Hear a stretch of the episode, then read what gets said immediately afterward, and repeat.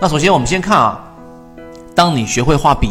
能够比较准确的判断顶底分型的时候，那么第一类型买点，对吧？就是首先上次我们说有人问第一类型买点前面必须有一个中枢吗？答案是一定有一个中枢，是在前面那个中枢之后快速的调整，对吧？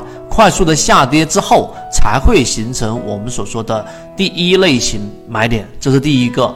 第二个，当一个标的上行之后，对吧？那大家应该还记得，我一边讲一边把知识点给大家串联。那么要形成一个新的中枢，上升趋势的中枢一定是下上下三笔，明白了吗？那么在这个时候就形成了一个新的中枢。新的中枢过程当中，对吧？它有可能是我们所说的背驰啊。什么叫背驰呢？就直接下来一折就上去了，也有可能像这样形成一个中枢背驰。那么，当它第一次回落不创新低啊，不创前面这个新低的时候，第一次回落不创新低，就是我们所说的第二类型买点。那么这种情况之下呢，所有类型的买点，你把它放到次级别、小级别去，它都会是第一类型买点。这个是。定理式的这一个定义，大家要明白。那么好，形成一个新的中枢之后，形成一个 B 段，对吧？这个 B 段，记住这里面不能形成背驰，也就是说，我们说的力度，B 段必须是要比 A 段要长的。如果 B 段比 A 段要小，那么这种情况之下，就容易形成一个我们所说的这个盘整背驰了，明白了吗？就会形成一个顶背驰，就极有可能在这个地方上就终结了。那么好，那它 B 段比 A 段强之后再回踩，对不对？回落不破中枢的低点，看到了没有？整个中枢的低低点和中枢的高点，就是我们说的这个下轨跟上轨的回落，哎，不破，那么这个就是我们说的第三类型买点。那么中途当中再形成中枢，那么形成了一个我们所说的趋势。趋势是由两个不相重叠的中枢构成的，因此它就是一个完整的一个上涨的一个趋势，它在任意一个点位上都可以结束。你看这一张图，其实已经包含了所有的知识点，而刚才我用非常啊尽可能减到不能再减。但是能够清晰表达的这一个一段话来给大家描述了这张图，所以它非常经典。因此你反向去理解，就是我们说的第一类型卖点、第二类型卖点和第三类型卖点是同理的。那好，这一点你掌握之后，我们再往下看一看。第二类型买点一直是我给大家去讲的这一种，呃，作为新手也好，作为在市场里面交易一段时间有一定经验、了解缠论的人也好，成功概率最高。因此，第二类型买点呢，是这一讲里面我着重给大家去讲的。因为第一类型买点它依旧会有踪迹，对吧？那就是一个下跌盘整下跌，然后呢出现第一类型买点，它甚至还会形成一个盘继续下跌。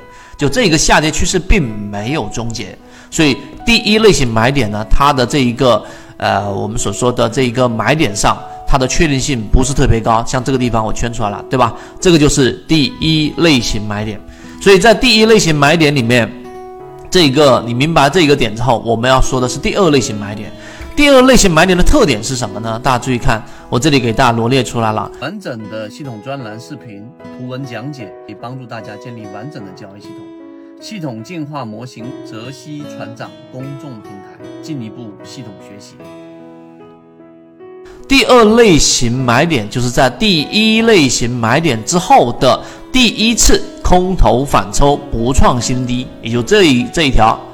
呃，我给大家圈出来，用别的颜色指向，就这一条，对吧？这是第一类型买点，然后这是多头，对吧？空头的第一次回抽，这一个回抽只要不创前面这个新低，那么这个就是我们说的第二类型买点。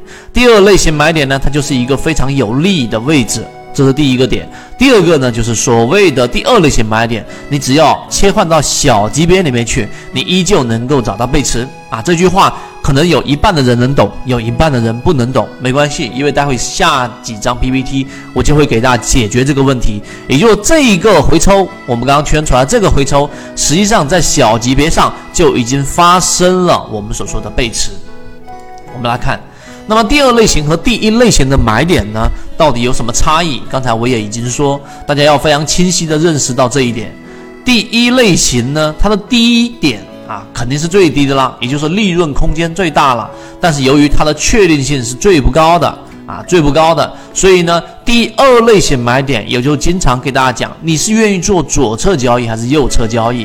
那如果你自己的模型还确定性不那么高的情况之下，尽可能的去做右右侧交易。而第二类型买点就相当于一个 V 字形，对吧？它的次低点我们找到了，来确定这个地方就是一个低点，来确定这个地地方就是我们说的第一类型买点。所以第二类型买点的特点就是它的确定性很高啊，很高，是所有的买卖点当中最高的。而位置呢，它相对高一些，但是我们认为这个相对高一些也是我们可以接受的这样的一个范围。那么第二类型买点还有一个特点呢，它是接近第三买，因此呢，它不会像第一类型买点里面有太多的不确定性。所谓太多的不确定性是什么呢？就像刚才我们所说的一个下跌盘整，对吧？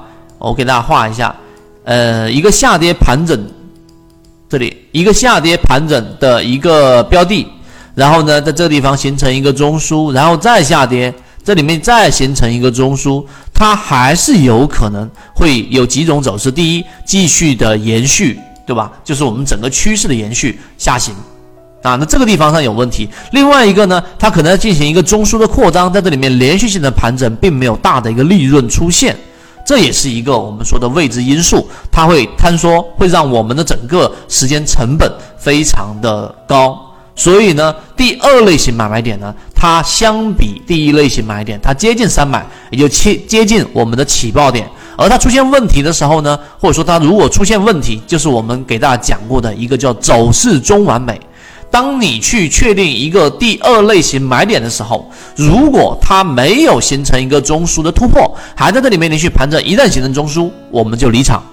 啊，这句话大家认真想一想，一旦形成中枢，我们就离场，也就下跌盘整下跌，趋势中完美。它下跌盘整下跌的这个下跌衔接的就是我们说的盘整下跌，对吧？或者是衔接的下跌上涨。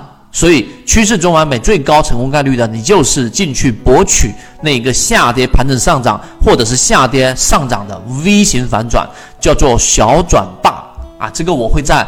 缠论的这一个深水区的生存手册里面给大家去提到，因为这个时间的关系，我们先要把我们这一个能够吸收的内容，我认为大家能够系统化的内容先吸收，所以第二类型买点掌握。